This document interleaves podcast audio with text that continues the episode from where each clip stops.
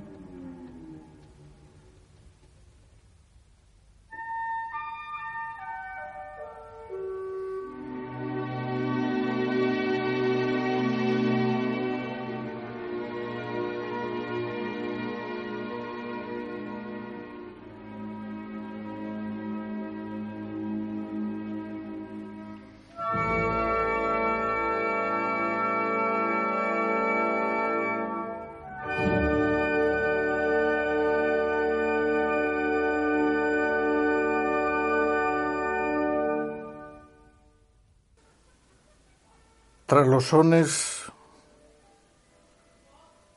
dulcísimos de la muerte de Don Quijote en la obra homónima de Richard Strauss, según la interpretación de Karajan con la berlina filarmónica y Mitislav Rostropovich al cello, retomamos justo el punto dejado en el audio anterior sobre el carácter señorial de los españoles, según el ensayo de Ruiz García sobre la personalidad española. Y lo vamos a retomar, como les decía, con el hidalguismo, esta institución propia de los españoles, nos dice en su primer capítulo dedicado hacia la contextura social de la España moderna, en un primer punto, Albornoz en su enigma histórico, en su España un enigma histórico. El hidalguismo.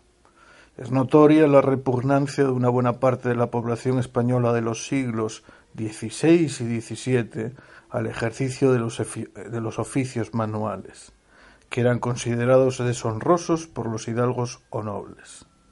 Se ha enlazado ese desdén con la, con la supuesta incapacidad de los peninsulares para objetivarse en cosas o en ideas, es decir, eh, con su supuesta inhabilidad para la ciencia y la técnica. El, el hispano cristiano, dice Américo Castro, alcanzó la plenitud de su conciencia histórica como un combatiente vencedor, que al vencer iba encontrándose sin necesidad de otro trámite instalado sobre unas gentes que le hacían las cosas más de las que podía manejar y dirigir.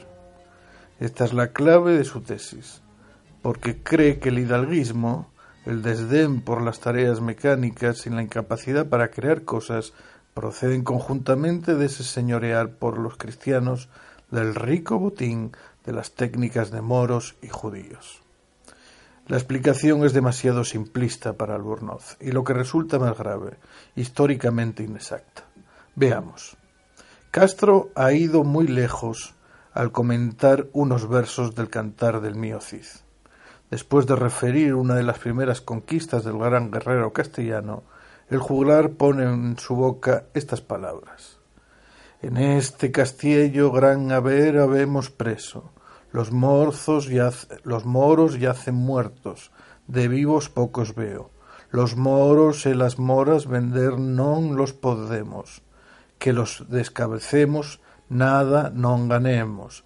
Cojámosle de dentro, que al señorío tenemos, posaremos en sus casas, e ellos nos serviremos. Bastaron estas frases para que Castro concibiera la idea central de su teoría sobre el hidalguismo los cristianos españoles vivieron señorialmente como combatientes vencedores, se instalaron sobre las dos castas de los judíos y de los moros y se aprovecharon del trabajo técnico de los vencidos. Imitaron de ellos lo que había de personal, trajes, costumbres moras, por ejemplo, pero no lo objetivo impersonal, sus actividades científicas o laboriosas. Para vivir como señores, no necesitaban descender a practicar las técnicas o labores de las poblaciones sojuzgadas. Para eso estaban allí los hebreos y los mudéjares. Su ciencia y su trabajo fueron rico botín que colmaba sus necesidades y era a la vez indicio de señorío sobre quienes producían las cosas. Desarticula el suceso referido en el cantar de sus vinculaciones históricas verticales hacia su pasado y horizontales hacia su presente olvida que se halla en presencia de un hecho histórico singular, un puñado de guerreros exilados que acaba de cautivar a un grupo no muy numeroso de moros. Vender no los podremos, hace decir a Rodrigo el poeta. Sabía éste que bien que lo normal habría sido vender como esclavos a los prisioneros de guerra. Eso hacían los cristianos y los moros con los cautivos tomados al enemigo en la batalla. La esclavitud personal perduró por ello en la península siglos después de haber desaparecido en ella, antes que en ningún otro país de Europa, la servidumbre territorial. Pero el infanzón burgalés y su mesnada, perdidos en la soledad de su destierro, No podían vender los moros y las moras cautivados y por eso decidieron servirse de ellos como propios esclavos. No habría hecho nada diferente cualquier grupo de guerreros, hispanos o no, que siglos antes se hubiera hallado en situación pareja, o cualquier grupo de guerreros no españoles contemporáneos de Rodrigo y sus hombres, si como ellos hubiesen apresado una masa de enemigos. El testimonio poético que suscitó la tesis de Castro es inoperante. Pero podía ésta ser exacta, no obstante, haber sido imaginada como corolario de la errónea y desorbitada interpretación de un pasaje literario. La contradicción interna que encierra y las dos graves objeciones que se alzan contra ella vienen, sin embargo, a echar también por tierra lo esencial de la misma teoría. Su íntima contradicción es evidente. Establecidos los, los cristianos señorialmente a lo que Castro cree, sobre los que califica de castas, habrían imitado el talante de quienes señoreaban y no su ciencia ni su técnica. Nunca en la historia los combatientes victoriosos han adoptado los hábitos y no los saberes de los pueblos sojuzgados. Sólo en raras ocasiones, cuando era extrema la permeabilidad de los conquistadores y su nivel cultural muy inferior al de los conquistados, y siempre que no les apartaran las barreras de la saña, los vencedores han aceptado a la par las costumbres y la cultura del pueblo sometido. Así hicieron los árabes en Persia, Siria, Egipto y España. La lógica histórica quiere que sean los vencidos quienes sigan a los vencedores, que imiten conjuntamente sus hábitos y sus saberes, o que acepten aquellos y rechacen estos, si forcejean por sacudir su poderío.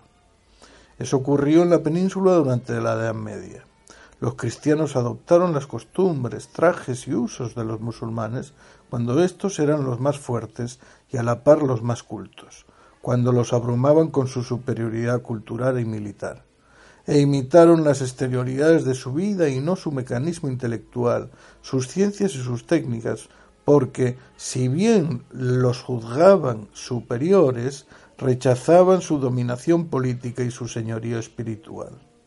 De los mudéjares y de los judíos no tenían que temer ni aquella ni éste, y por ello pudieron imitar sin escrúpulos sus saberes y sus artesanías, porque podía serles útil o grato poseerlas, pero no imitaron sus costumbres o sus modas, pues por ser minorías juzgadas con desdén, sus hábitos no podían honrar a quien los adoptara.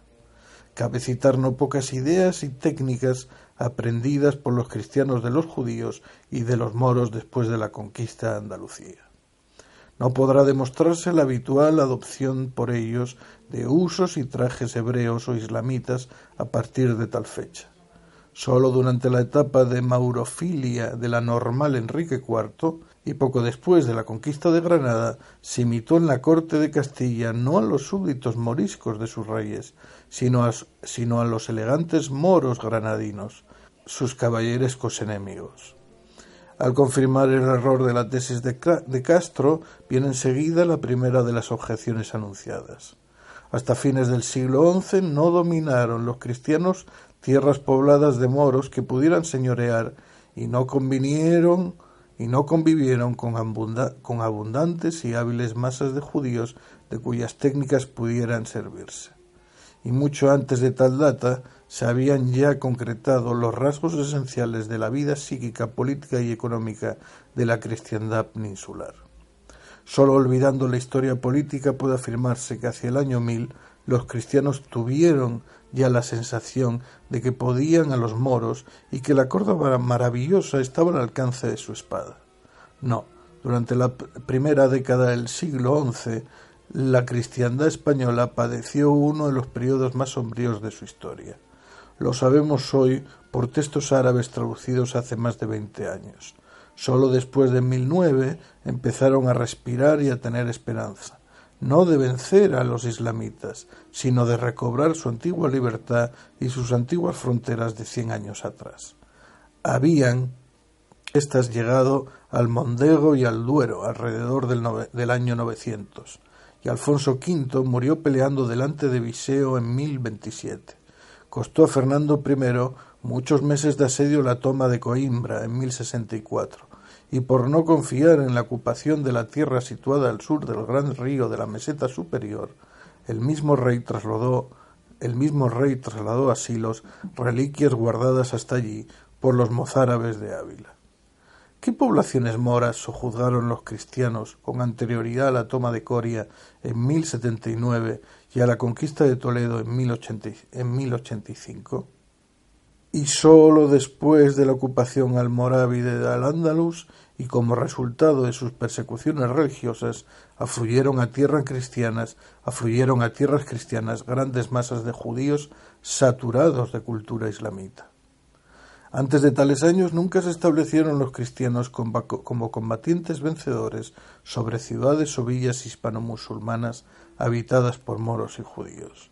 Y a partir de esa fecha hasta la conquista de Andalucía, siglo y medio después, estuvieron muy lejos de poder considerarse como conquistadores y de poder señorear a numerosos hebreos e islamitas que les pudieron hacer las cosas.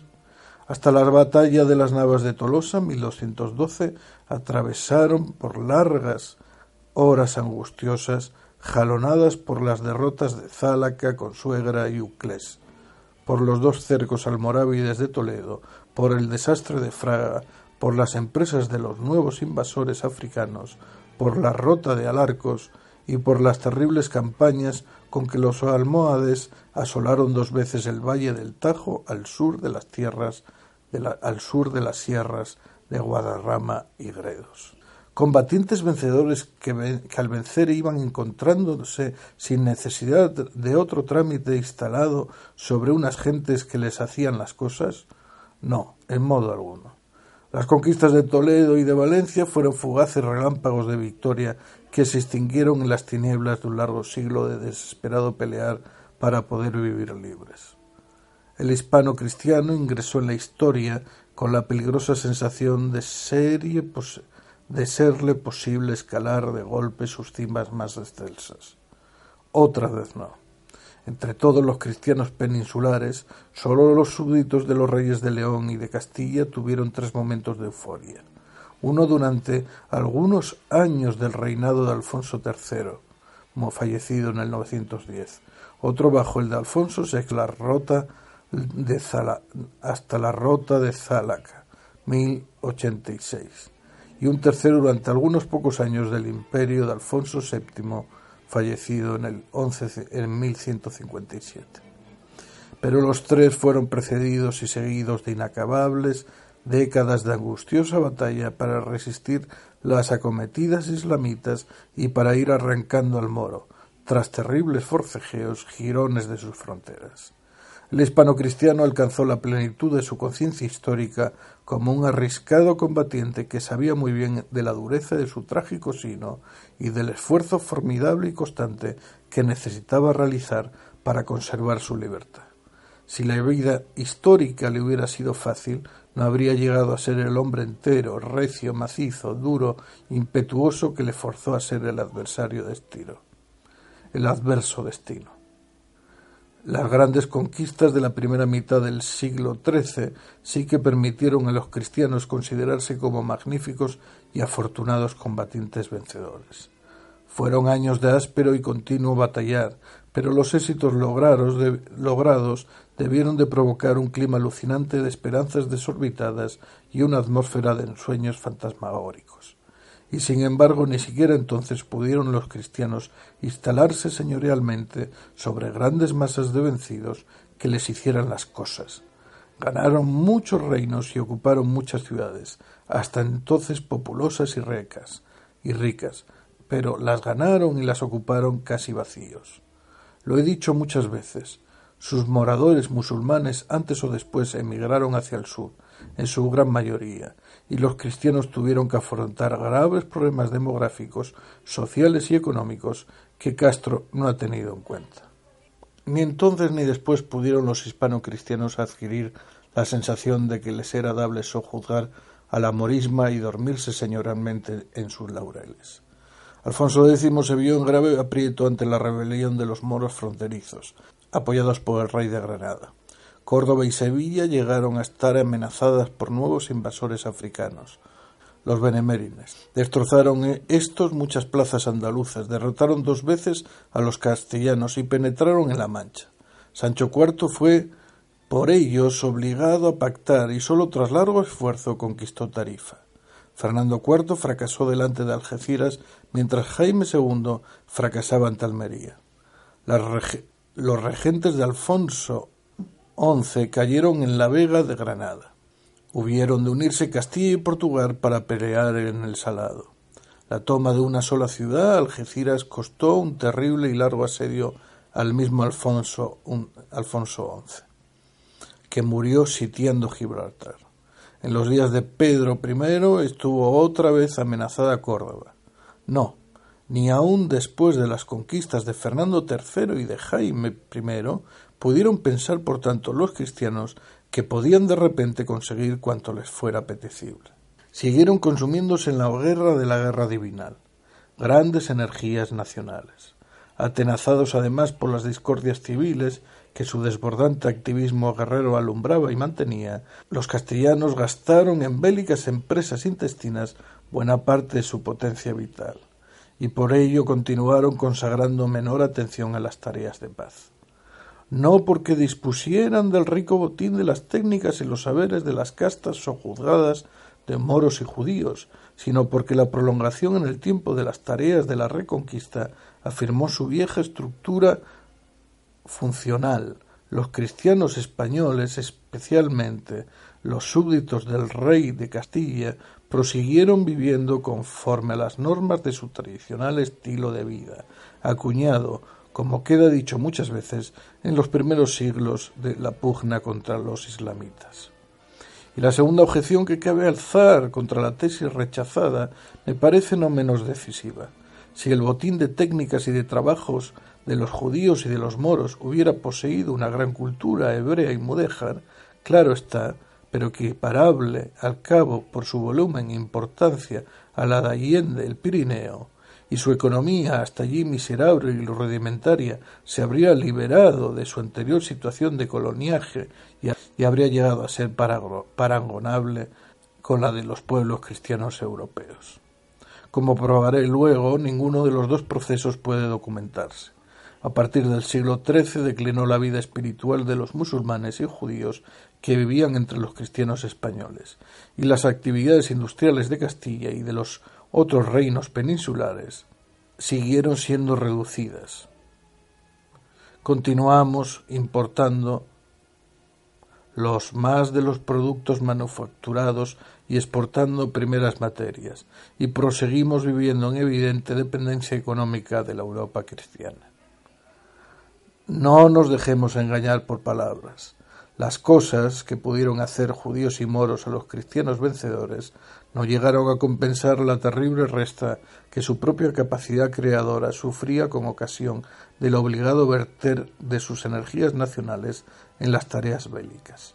Con excepción de una minoría reducida de escritores y de hombres de ciencia, ni al norte del Pirineo ni al sur del Tajo la mayoría de los judíos habían sido hasta el siglo XII sino importadores de esclavos o de objetos de lujo, agentes fiscales, usureros, tenderos, joyeros o médicos.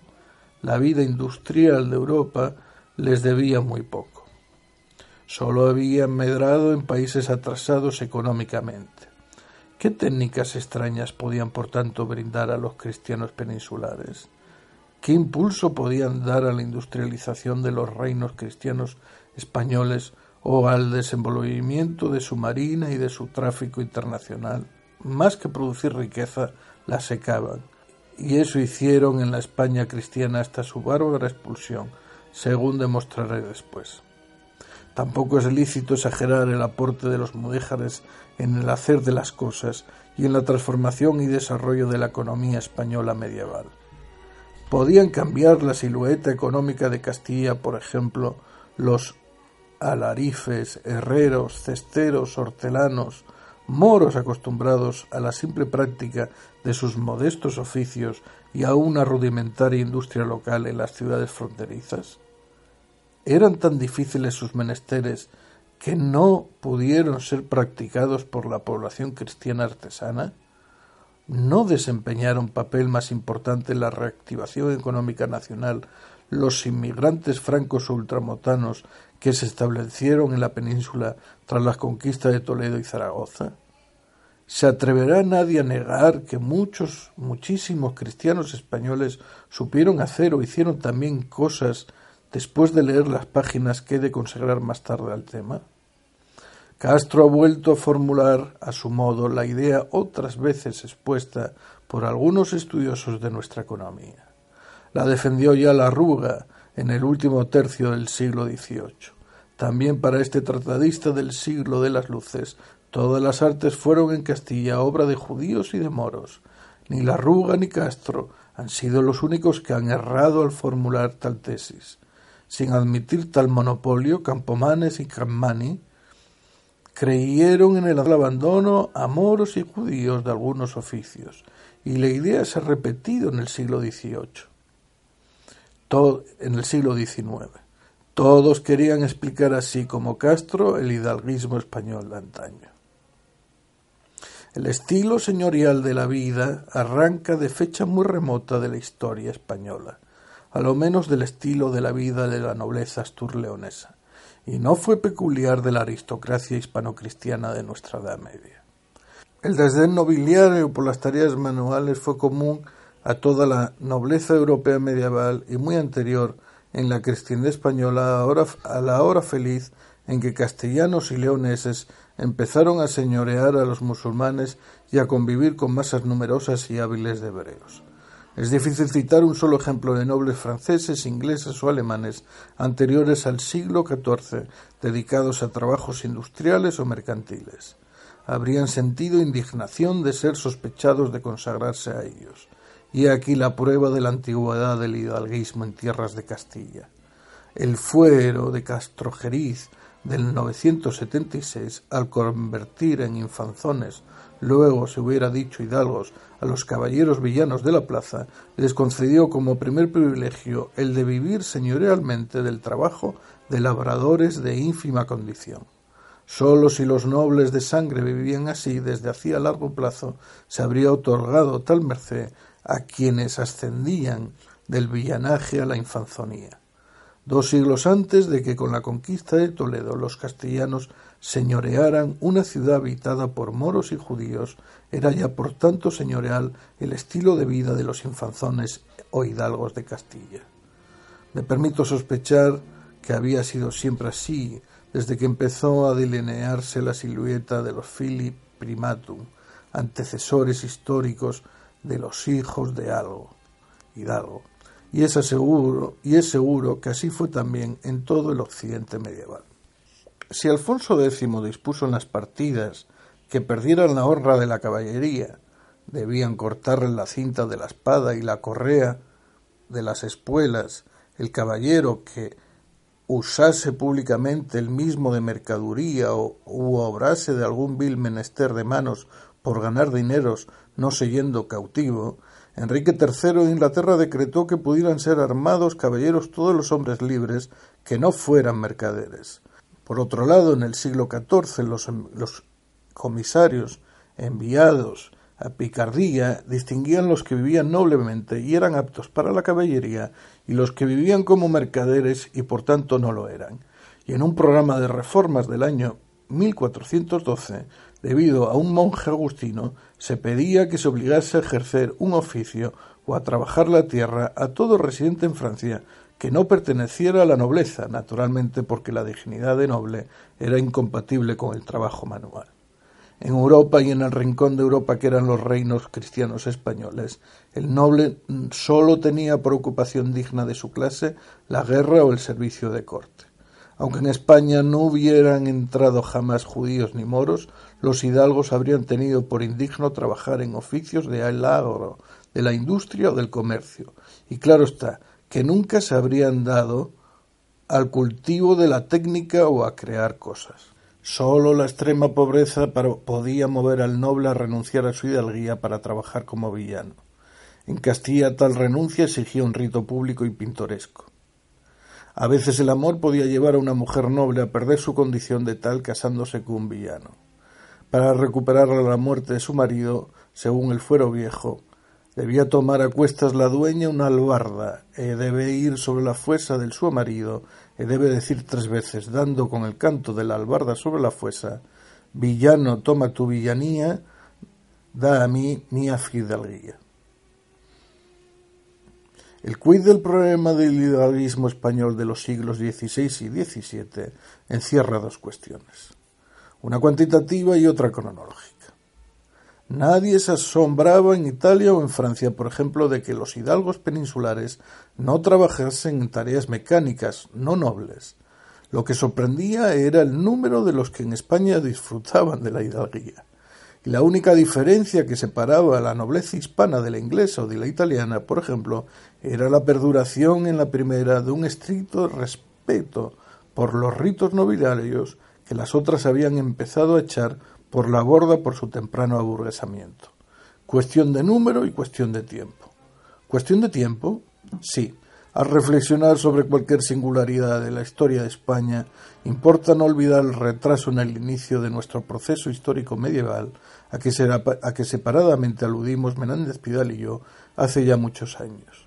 En el campo de las instituciones vasallático-beneficiales, estrechamente enlazadas con la fragua de la nobleza hispana y de su estilo de vida, he de comprobar después ese atraso original y su avance siempre en demora frente a lo, a ultrapirenaico.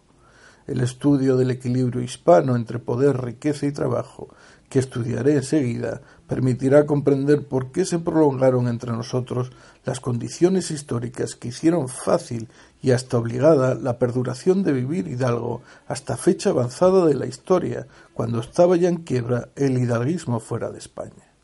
Por lo que atañe a cuestión numérica, el asombro de los extranjeros se basaba en declaraciones fanfarronas dictadas por el orgullo español y por la hispana tendencia a la, a la hipérbole.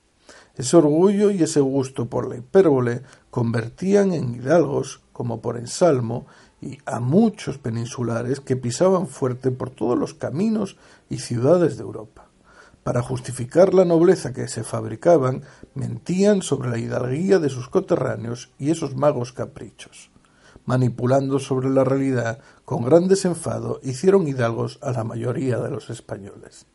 Pero no quiero yo, a la inversa de que los fanfarrones españoles de los siglos XVI y XVII, realizar otro juego mágico y hacer desaparecer por la manga lindamente los miles de auténticos hidalgos peninsulares de tales centurias.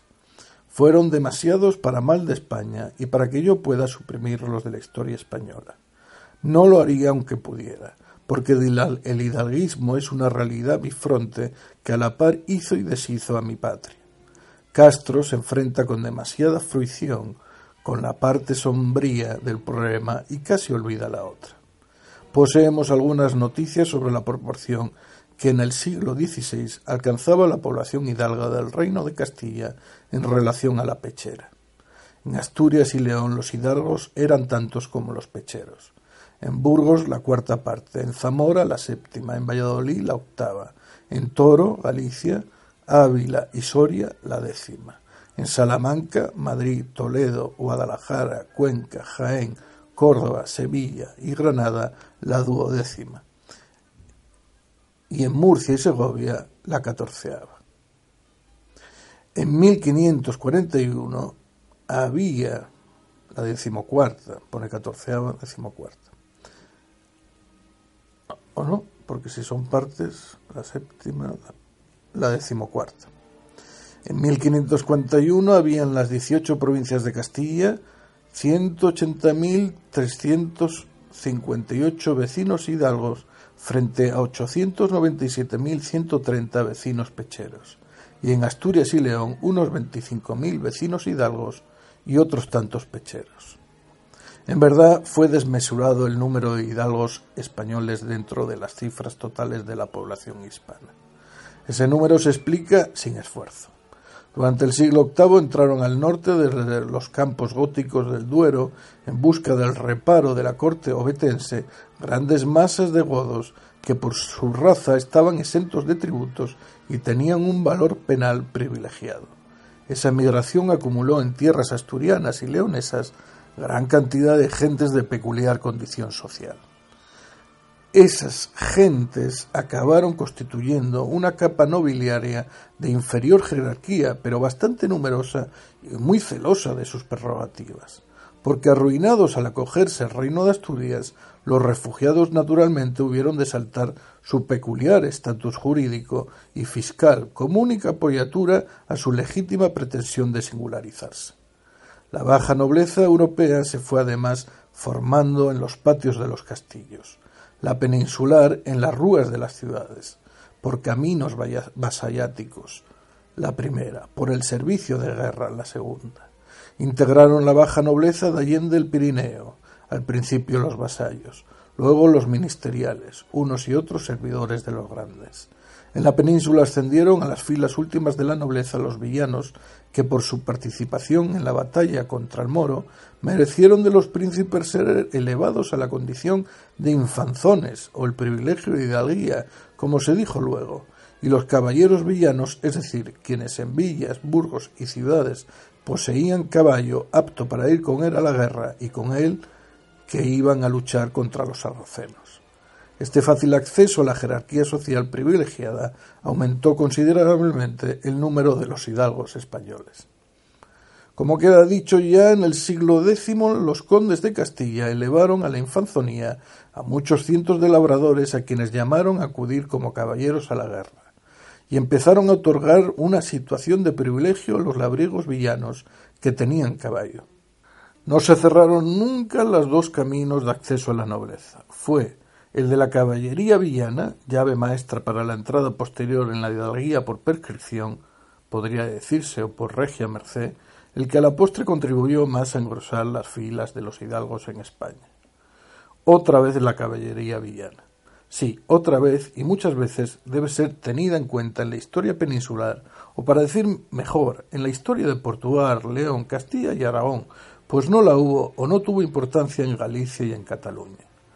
Los caballeros villanos, que como los de Castro Geriz llegaron a ser privilegiados durante el siglo X, quienes alcanzaron a serlo en los municipios de, la, de los Extremaduri en el siglo XIX, los que habiéndose enriquecido en afortunadas empresas contra el moro, vivieron luego como caballeros en Castilla, los que medraron en la repoblación de los grandes consejos de entre Duero y Tajo y sirvieron como jinetes en las, en las milicias concejiles, los caballeros ciudadanos de Ávila, Segovia, Madrid, Escalona, favorecidos por Alfonso el Sabio y cuantos en el curso de los siglos XIX a XIII ascendieron desde la villanía a una situación privilegiada, fueron ya hidalgos de devengar quinientos sueldos en los siglos XVI y XVII, como lo era Alonso Quijano por Cervantes, transmutado en Don Quijote. Sus abuelos habían sido labradores en tierras de León o de Burgos, de la raya del Duero, de la zona serrana entre Duero y Tajo, de Extremadura o de Andalucía. Ellos, olvidados de su origen, se tenían por viejos nobles, y lo eran en verdad, porque tres o más siglos de situación privilegiada hacían ya añejo en el siglo XVI el mosto de su jerarquía social caballeresca. Eran viejos nobles y eran muchos, muchísimos, porque sus filas habían estado siempre abiertas. A quienes lograban caballo o armas, a veces caballo solo, pues podían recibir las armas del rey o de un señor para pelear como jinetes contra el moro, y a quienes ascendían a la condición de hidalgos por una escala todavía menos áspera por pura y graciosa concesión soberana. Todavía en el siglo XV las Cortes de Castilla protestaron con frecuencia contra la viciosa práctica de armar cabos a villanos ricos y Enrique IV concedió la hidalguía a cuantos fueran a, a correrle en el Real sobre Olmedo, 1467. Como nuevos catecúmenos extremaban los nuevos caballeros el respeto a los ritos de la religión nobiliaria en que habían profesado. Un rico pobre podía prescindir de las fórmulas caballerescas sin poner en riesgo su nobleza. El pobre diablo que acababa de ascender desde la villanía a una situación equiparable a la hidalguía y sus nietos que ya se tenían por hidalgos no podían jugar con su reciente y flamante condición. Vivían por ello celosamente sujetos al rigor del gesto aristocrático, para no poner en peligro su nueva dignidad y para hacerla valer frente a los que habían sido hasta hacía poco sus iguales o los iguales de su padre o de su abuelo.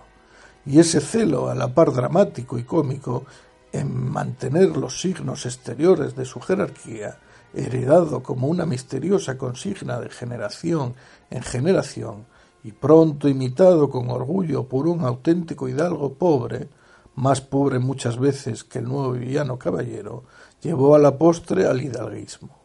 Los abuelos del hidalgo señor de Lázaro habrían sido, tal vez, caballeros villanos que habrían extremado el riguroso culto de la dignidad de su nobleza nueva y lo habrían grabado a sangre y fuego en la tradición familiar transmitida de padre a hijos.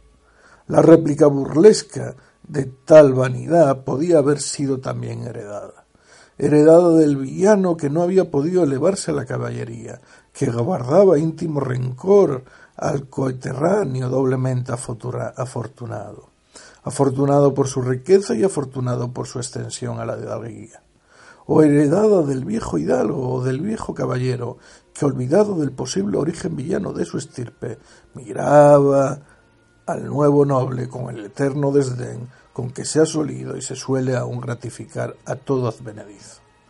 No es preciso por ello suponer con Castro que fuera un hebreo, Castro ve demasiados hebreos en la historia política y literaria española, el autor del Lazarillo. No habían sido diversos los ideales ni el estilo de vida de la nobleza ultra y cispirenaica, pero por lo diferente de su reclutamiento y de la fluidez de sus cuadros, fue dispar su fidelidad histórica a sus paradigmas de conducta. Las filas de las aristocracias europeas se cerraron mucho antes que los grupos nobiliarios peninsulares. Cuando el portillo de la caballería ciudadana se cerró prácticamente en los días de los reyes católicos, se abrió otro que continuó permitiendo el ascenso a jerarquías sociales superiores por el mismo camino de la gesta heroica o de la repoblación. Las grandes empresas militares de los españoles a uno y otro lado del Atlántico y la colonización de América abrieron nuevas brechas por donde muchos asaltaron la ya bien defendida fortaleza de la aristocracia. Se repitió la historia medieval castellana. El heroísmo que convertía en capitanes la batalla por conquistar las tierras nuevas y la riqueza que procuraba su ocupación jerarquizaron socialmente a numerosos españoles durante el siglo XVI. Valentín de Pedro, al estudiar a América en las letras españolas del siglo de oro, ha dado novedad al don que llevó a España de regreso del Perú Lorenzo de Cepeda, hermano de Santa Teresa. En una carta a su sobrina María Bautista, priora de Valladolid, la santa, aludiendo al don usado por su hermano, decía Todos los que tienen vasallos en India se lo llaman allá. Su uso por don Lorenzo, que había vuelto rico a Ávila, había causado revuelo entre los nobles abulenses. Olvidaban que sus antepasados habían también improvisado gestos hidalgos, después de enriquecerse en la repoblación de la ciudad y de ilustrarse en la lucha contra el moro. Si sus abuelos tras poblar Ávila hubiesen regresado a su solar de origen con aires de caballeros, también habrían provocado algunas sonrisas. No volvieron y sus nietos se burlaron del don del que había sido en India señor de vasallos. La anécdota explica el cuidadoso celo de los nuevos nobles por los ritos nobiliarios y descubre el portillo por donde surgió, por donde siguieron penetrando en el castillo de la hidalguía muchos españoles. Las, las últimas gentes que allí en el Pirineo entraron en la Ganzúa entraron con ganzúa en la nobleza europea lo hicieron desde el campo de la burguesía enriquecida. Y los viejos nobles, por seguros en sus privilegios, y los nuevos por el origen de su encubramiento, no tuvieron escrúpulo en realizar al cabo tareas al margen del tradicional tipo de servicio, de guerra y de corte de la nobleza feudal. El florecimiento de la vida industrial y mercantil contribuyó además a ello, pues coincidieron dos corrientes de signo contrario una ascensional de aristocratización de la burguesía y otra descendente de aburguesamiento de la aristocracia, sobre todo en el eje de la vida económica europea de la tardía Edad Media, que iba desde el norte de Italia a Flandes e Inglaterra. En España la magia de la guerra contra el moro había sacado como por encantamiento nuevos y nuevos nobles, de las rúas de ciudades desbordadas de ruralismo y saturadas de, de ímpetu bélico. Muchos nobles nuevos, muchos hidalgos futuros, se hacían así de la nada de unos pegujales de tierra que permitían comprar y sostener un caballo. Nobleza de labradores enriquecidos sin otro ideal que la guerra y el agro, sin ojos sino para sus campos, sus vacas, sus yeguas, sus ovejas, sus molinos y sus colmenares, y para sus armas de jinetes, los arreos de sus brutos de guerra y sus propias tiendas de campaña. Esos muchos y nuevos nobles rurales, celosos de los ritos de la aristocracia en que iban entrando de rondón, no podían pensar en mancharse con tareas viles, batanas, telares, tiendas, negocios de exportación, asuntos de banca, porque eran trabajos de moros y judíos, ¿no? No, aunque hubieran sido angélicos oficios, no los hubieran practicado, porque no eran oficios dignos de caballeros. Porque en su calidad de vencedores se encontraban instalados sobre unas gentes, los moros y los judíos, que les hacían las cosas y por ello no necesitaban preocuparse de las tareas mecánicas. Tampoco, porque es el caso que ese rico botín de las técnicas de moros y judíos, cuya conquista apartó a los cristianos del trabajo industrial y mercantil, a lo que Castro cree, ni fue importante ni influyó en la desviación del estilo de vida de los peninsulares. Lástima grande, podríamos concluir con el poeta, que no sea verdad tanta belleza. Ese portillo de la caballería villana, siempre abierto para el ascenso a la hidalguía, al crear y al afirmar, en León y Castilla especialmente la posibilidad de la fácil entrada en una condición privilegiada mediante la aplicación de la riqueza al esfuerzo bélico del reino, abrió cauces a dos corrientes espirituales de consecuencias históricas graves. La esperanza de imitar el ejemplo de quienes habían entrado en la clase de los caballenda suscitó en muchos el anhelo de lograr un cambio parecido generalizó una apetencia de ennoblecimiento que movía a las gentes o a la auténtica actividad guerrera o a la vinculación de su fortuna como ganzúa para el ascenso apetecido. En los dos casos levantó oleadas de desdén hacia las otras empresas que si daban riqueza no brindaban la de consideración nobiliaria, fácil de adquirir para cada hijo de vecino por el otro camino de la caballería camino por el que se llegaba a la par al gobierno de las ciudades, reservado pronto a los villanos caballeros. Y en procura del respeto y del mando del que gozaba el noble, las gentes consagradas a los trabajos y negocios burgueses vivían muchas veces con la mira puesta en el posible salto y transidos de anhelos y de ideas aristocratizantes lo que contribuyó no poco a restar ímpetu al proceso generador de la burguesía, por otras causas nunca terminado en Castilla, e impidió que madurasen ideales burgueses antinobiliarios, que arraigaron en países donde no era fácil el ingreso en la baja nobleza y donde la burguesía dueña del gobierno de las urbes tenía el orgullo de clase gobernante y el respeto de sus conciudadanos. Y cuando se cerraron las sendas heroicas por donde se había podido acceder a la nobleza, y fue madurando una nueva burguesía, la penuria del erario español abrió otro nuevo cauce al posible y súbito ennoblecimiento de muchos. Aludo al socorrido medio de obtener recursos que emplearon los Felipes vendiendo privilegios de hidalguía. La angustia fiscal de los reyes coincidió con el terrible peso de las cargas tributarias que gravaban a los pecheros del reino a fin de remediar los apremios del tesoro, los ministros de Su Majestad Católica habrían empeñado su alma al diablo y con facilidad se abrió la mano en la venta de ejecutorias de nobleza. Los nuevos catecúmenos que ingresaron en la religión de la hidalguía en los primeros tiempos de la modernidad por los mismos portillos o portones por los que se había entrado en ella durante la Edad Media, guerra y colonización, y quienes por los nuevos portones y portillos ahora señalados adquirieron sus ejecutorias, mantuvieron en vigencia las mismas ideas y apetencias peculiares del hidalguismo y el mismo celo por el estilo de vida señorial que sus predecesores. Si las costas del río de la Plata hubiesen sido pobladas por gentiles hombres franceses, habrían hallado tan ingrato como los españoles, nobles y de calidad, que en verdad lo hicieron, tener que arar y cavar por sus manos y ver a sus mujeres ir a buscar agua al río. La causa de la ingrata situación de los colonizadores de Buenos Aires no estaba en que carecieran de la capacidad de crear cosas, según Castro supone, sino en su condición de hidalgos por nacimiento o por merced, como tales o para serlo habían venido a América y no por razones religiosas, como los puritanos, con quienes Castro los compara sin razón. Allende el Pirineo, durante los siglos más característicos de la Edad Media, cuando llegó a cristalizar la típica estructura de la vida feudal, lo que cada hombre hacía dependía de lo que era.